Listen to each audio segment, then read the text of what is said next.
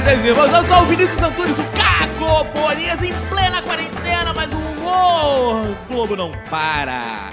Estou ao lado dele aqui, meu patrão, que já vai chamando aí a entrevista, patrão, porque a gente tá aqui em episódios mais curtinhos, porque a gente tá refazendo o nosso formato, né, patrão? Diz aí, Celso Tadei. Grande Vinícius Antunes, cacofonias. Nós aqui separados pelo Covid, mas unidos pelo podcast, que é o que importa. Cara, que trabalho maravilhoso que Cacofonias tem feito, né? Como repórter especial, como correspondente internacional. Dessa vez foi aos confins dos subúrbios cariocas para entrevistar ninguém mais, ninguém menos do que Gregório do Vivier. Esse cara tem uma história interessantíssima para contar e Cacofonias tava lá. Roda! Bem fazer os irmãos da bancada, tudo bom? Hoje eu tô aqui na igreja de São Roque e para quem não sabe onde o Gregório gosta de vida, uma fugida. Para ter umas ideias de sketch, ele fica ali quietinho, sentado no banco da igreja, eu já tô vendo ele ali, tô entrando aqui. Eu vim de padre, né? Porque eu não quis vir de humorista, né? Então tô assim disfarçado, porque tá rolando, né? Muita represália humorista e tal, então eu botei essa roupa de padre que eu tirei as fotos do Tinder, tô chegando aqui. Oi, Gregório, tudo bom? Fala, Padre Vinícius. Não sei se você tá lembrado de mim. Claro que lembro, pô. Adoro o podcast de vocês aí. Filho, me diz uma coisa, eu tô com um certo medo até de sair na rua. Tu acha que tá mais difícil mesmo pra gente que é humorista? Acho que tá mais difícil, cara, porque os caras estão no poder, não é? Então eles estão. Eles têm muita grana hoje, muito poder, muito. muita mídia também, não é? Essa mídia. Eles têm um puta aparato de lá das fake news, que está caindo, começando a cair, mas ainda existe. Então, os caras direcionam para os alvos deles. Você, de repente, do dia para a noite acorda, tem 580 mil robôs te xingando, às vezes tem um processo também. Eu tomei agora um do velho da van, entendeu? Eu chamei ele de velho da van, basicamente. Foi isso que aconteceu. E aqui estou eu chamando de novo, não é? então, é isso que está acontecendo. Mas eu vou recorrer, mas a princípio talvez tenha que pagar 25 mil reais para esse filho da pi né? Olha só, tô acho que chamando ele de novo. Se der pra você botar um pi em cima, eu agradeço por não tomar mais, um processo. Mas é isso que tá acontecendo, cara. O que os americanos chamam de lawfare, né? Acho que é assim que eles chamam, que é a guerra jurídica. Os caras partem pra cima de você, meu amigo, com tudo, te processando. O cara já, você ter ideia, velho da van já me processou duas vezes. Um criminal perdeu as duas. Ele entrou agora no civil e aí ganhou essa na civil. O cara uma hora a pessoa ganha, né? Então é isso, como o cara tem grana pra caralho, ele fica pagando advogados excelentes, bombardear de intimação, de caralho. Então é assim que os caras estão tratando, entendeu? A censura tomou essa no, esse novo aspecto hoje em dia. Não é mais aquela figura do censor, não. Agora é isso, é processo do velho da van, é Twitter, robô no Twitter xingando tua mãe, é assim, é um pouco mais baixo o jogo, sabe?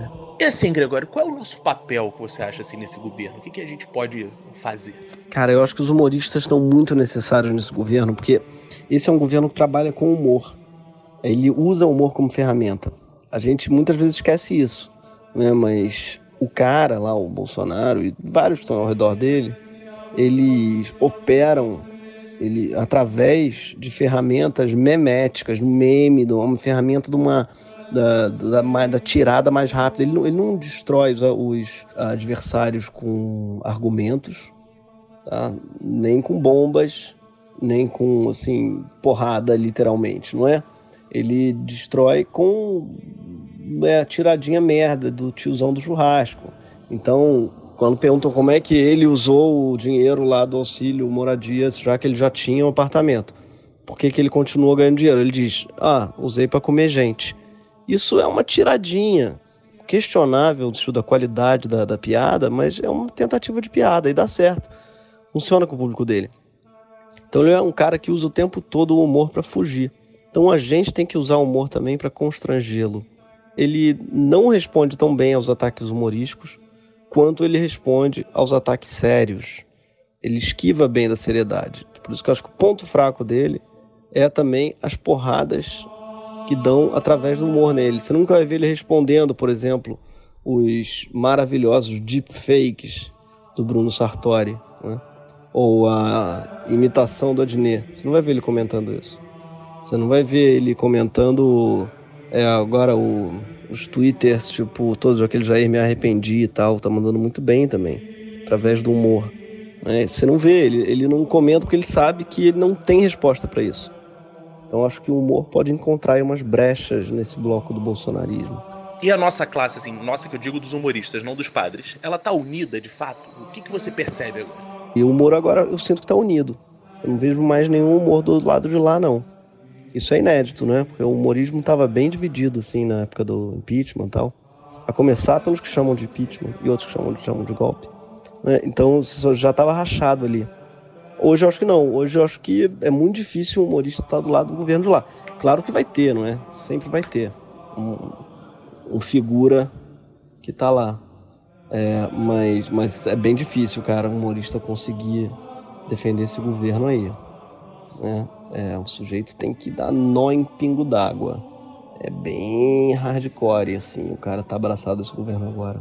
Então, por um lado, sim, o bolsonarismo acho que promoveu uma união, eu diria, praticamente inédita entre a nossa classe. Obrigado, Gregório. Valeu mesmo, bênção. Pô, parabéns aí pelo trabalho de vocês. Um beijo grande em todos os seus comparsas. A paz, fica com Deus. Do Pai, do Filho e do Espírito Santo também.